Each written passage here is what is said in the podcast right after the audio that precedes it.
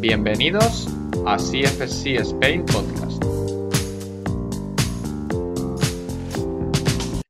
Muy buenas a todos y bienvenidos un día más a otro episodio de nuestro podcast. Hoy está aquí conmigo Raúl Sánchez. ¿Qué tal, Raúl? ¿Cómo ha ido la semana?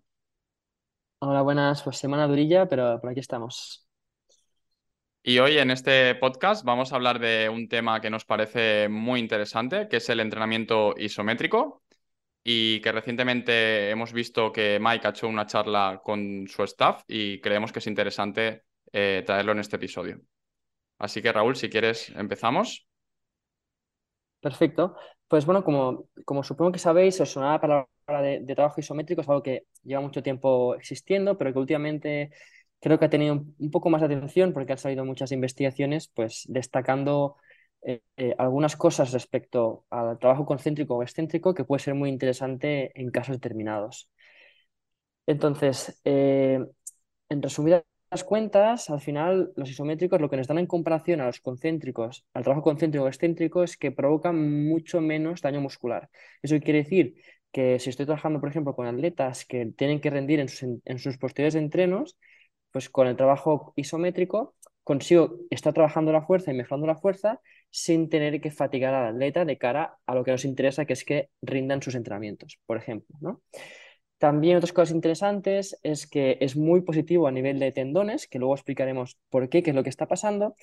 Y también al ser un una, una acción estática, si hay gente que tiene problemas articulares, nos permite trabajar en ángulos donde no haya dolor y poder hacer estímulos altos de fuerza evitando el dolor articular, ¿no? Que a veces, pues si alguien sufre de rodillas y no puede hacer un split squat, pues seguramente sí que puede hacer un split squat isométrico o, o, un, o un, squat en la pared, cosas de este tipo.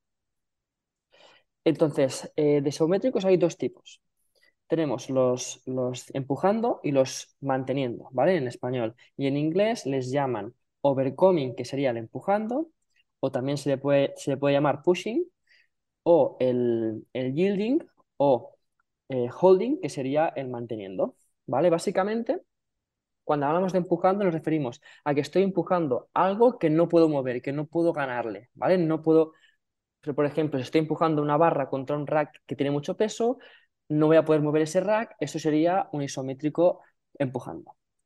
En cambio, si estoy sosteniendo un peso, es un peso que podría mover, pero que decido pararme y aguantar ese peso, eso sería un isométrico manteniendo.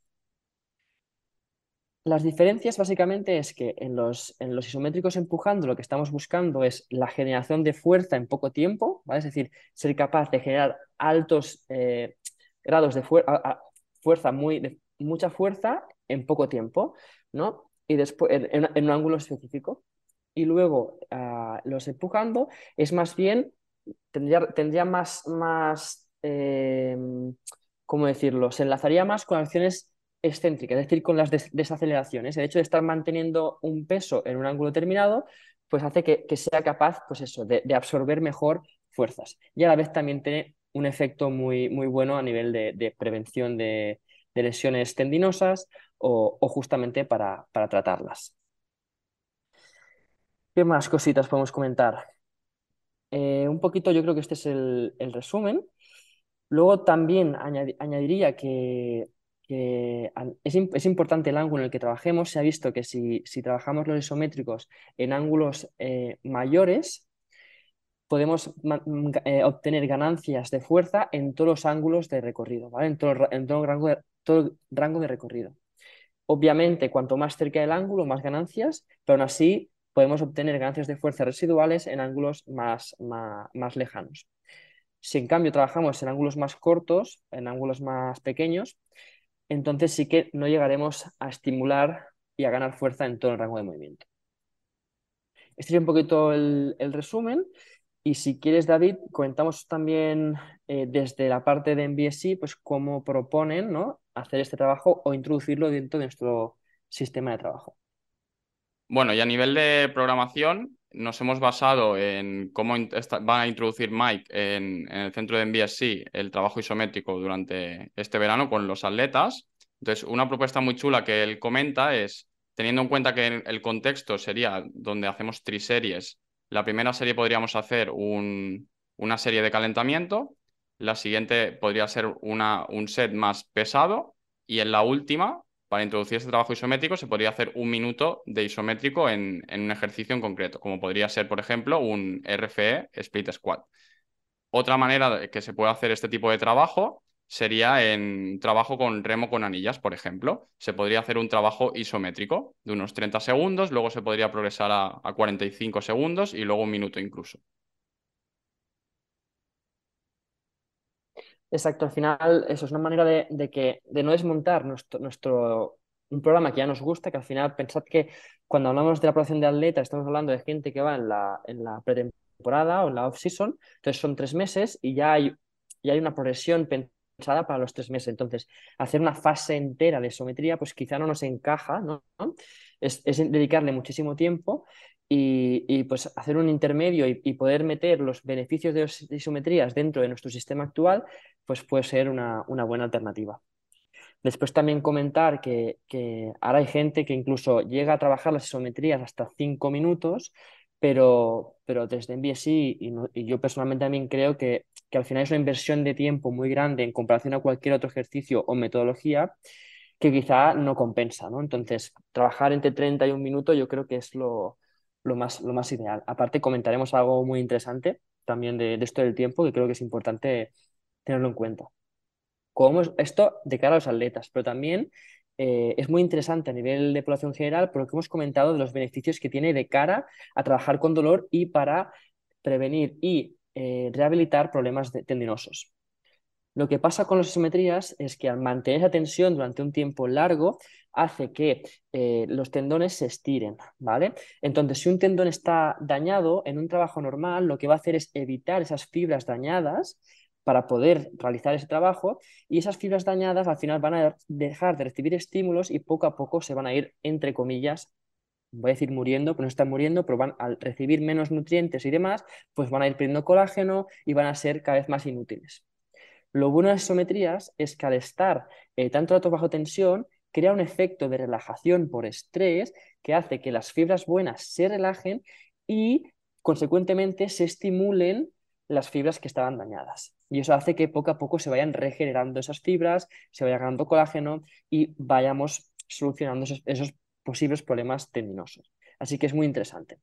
Y aquí un detalle muy importante es que se ha visto que más de 30 segundos ya no tiene un beneficio extra para esos tendones. Así que con, con trabajo de 30 segundos sería lo ideal, ¿vale?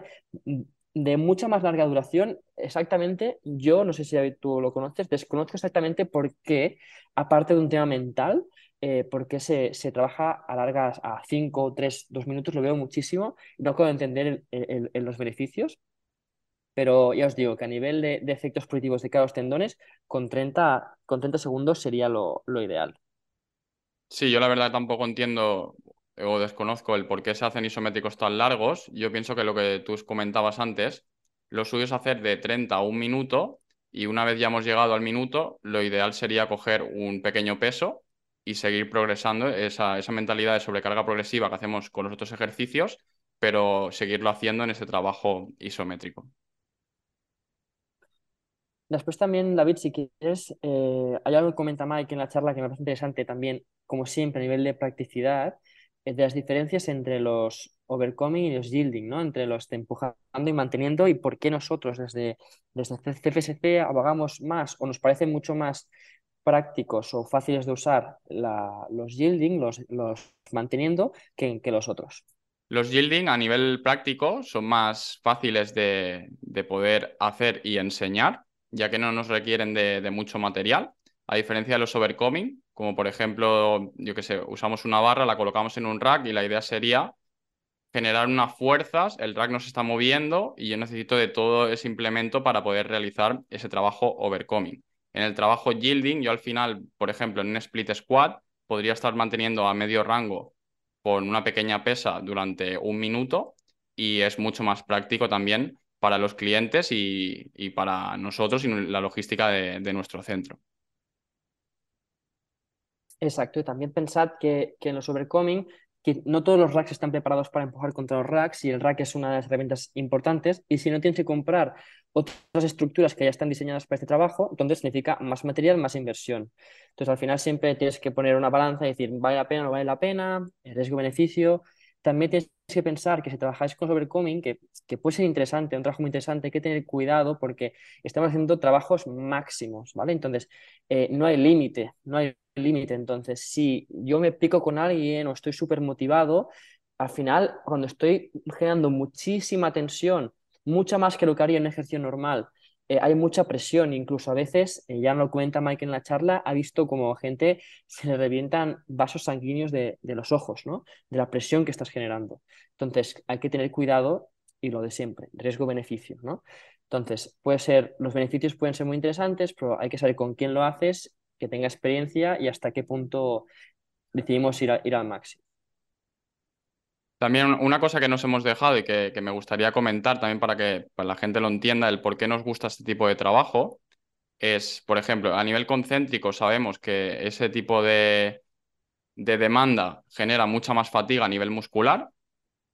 A nivel excéntrico, esa fatiga es aún mucho más, ya que esas fibras están elongando en su máxima amplitud y por lo tanto el efecto que tiene después es de mayores agujetas, por así decirlo, fatiga muscular. Y a nivel isométrico, sabemos que aunque es muy duro en el momento que estamos realizando dicho ejercicio, em, el coste, ¿no? Esto lo dice Mike en la charla, me gusta mucho, el coste de hacerlo es casi gratis, porque no nos deja una gran fatiga. Y esto es muy interesante también. Y luego la ventaja que tienen este tipo de trabajos isométricos es que los puedes hacer en casa, en el gimnasio, en cualquier sitio. Exacto, sí, sí, es, muy práctico y la verdad es que vale la pena considerarlo e intentar buscar maneras de, añadirlo a tu sistema de trabajo. Y luego otra consideración que, queremos aportar en el podcast, que también comenta Mike en, la charla, es en los trabajos de empuje, em, ellos nos recomiendan realizar isométricos en el rango final del movimiento, porque a veces pasa que la gente en la parte anterior, en la cápsula articular del hombro, se queja por, por molestias y no tiene mucho sentido. Entonces, ellos eh, creen que es mejor hacerlo en rangos medios y no en ese rango final del movimiento. Exacto, nos referimos pues, a un press de banca, este tipo de trabajos, pues eh, vigilar, no trabajar mucho al rango final porque puede ser irritante para, para el hombro. Pues nada, David, si te parece cerramos aquí. Eh, cualquier duda que haya sobre los, los o cualquier otro tipo de trabajo, que nos lo dejen en comentarios e intentaremos resolverlo en futuros podcasts. También de mi parte, nada, recordar que todavía tenemos cursos activos, eh, tanto nos queda pendientes de inscripciones en Albacete en septiembre y en Sabadell, octubre, noviembre, el nivel 1 y el nivel 2 respectivamente. Pues perfecto chicos, espero que os haya gustado mucho este episodio y nos vemos en el próximo. Que vaya muy bien Raúl. Adiós.